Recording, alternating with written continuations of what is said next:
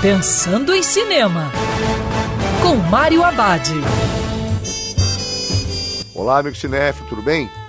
Já no circuito, um filme que levou quase 20 anos para se tornar realidade. Brooklyn, Sem Pai Nem Mãe, é o segundo filme dirigido pelo ator Edward Norton.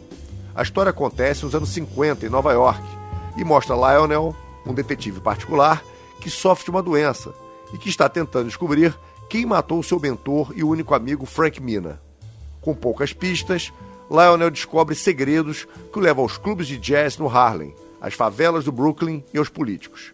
Ele enfrenta bandidos, a corrupção e o homem mais perigoso da cidade.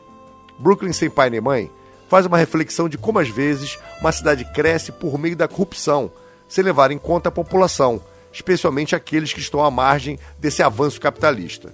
Esse tema vem embalado na estética do filme noir, que lembra o clássico Chinatown. E lembrando, cinema para ser visto dentro do cinema. Pensando em Cinema, com Mário Abad.